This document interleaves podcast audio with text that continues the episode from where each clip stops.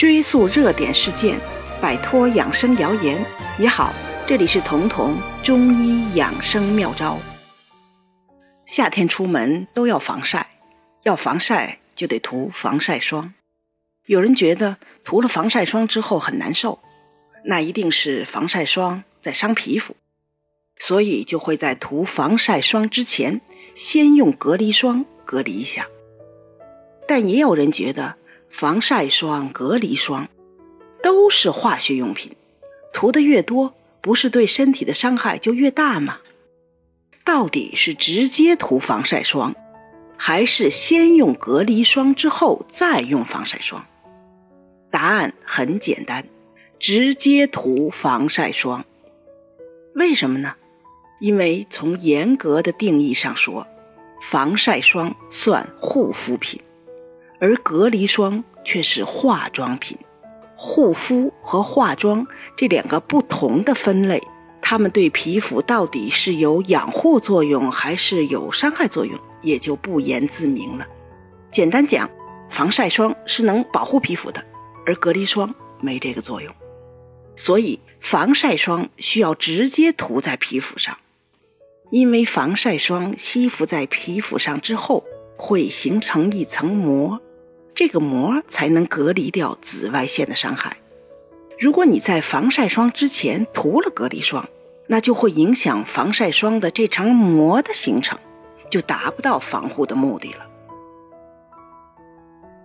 那么，人们为什么要用隔离霜呢？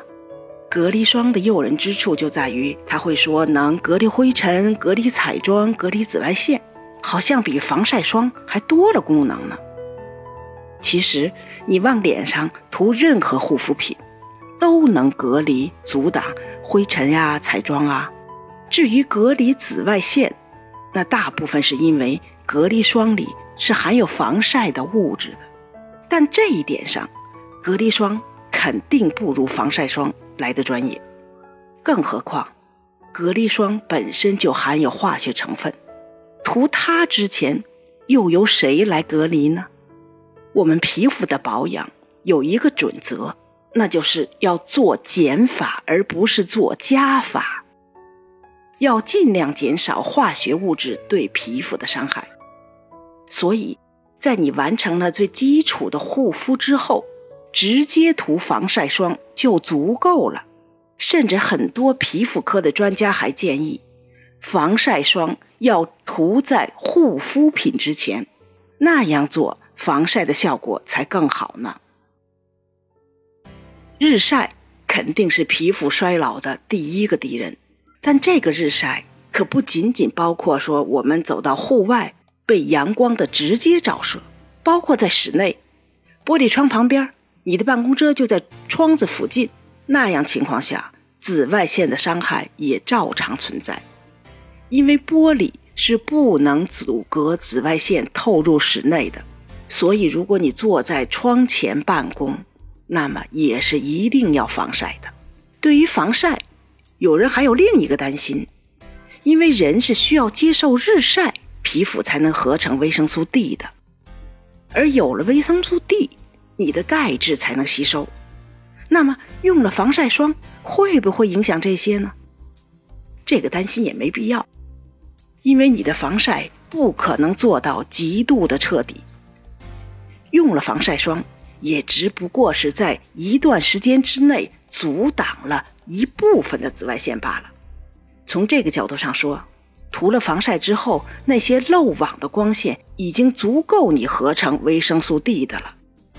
这也是为什么皮肤科医生推荐防晒的时候，一定会强调说，在化学防晒，就是用这种防晒霜防晒的同时，最好还有物理防晒，也就是说，最好还要。打上遮阳伞，戴上帽子之类，这样化学的和物理的相互配合，才能最大程度的保护皮肤不受日光的伤害。特别是在当下这种烈日朗照的夏季，防晒是第一要务，而不是补钙。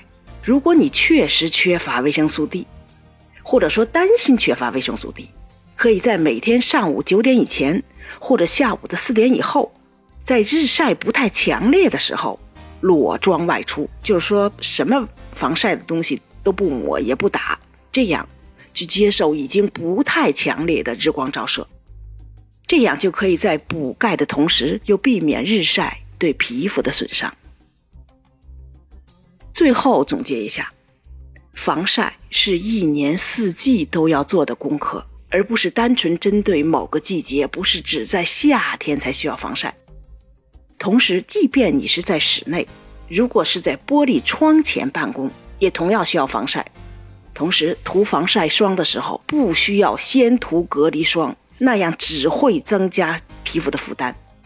如果想获得最大限度的防晒，最好效果的防晒，呃，除了涂防晒霜，最好还要有遮阳帽啊、遮阳伞呀，或者说防晒服，这样防晒才做得彻底。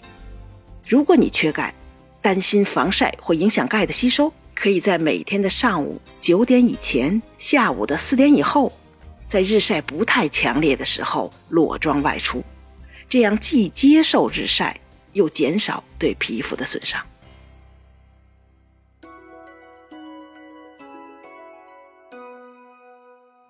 本节目由健康新同学、博吉新媒联合出品，喜马拉雅独家播放。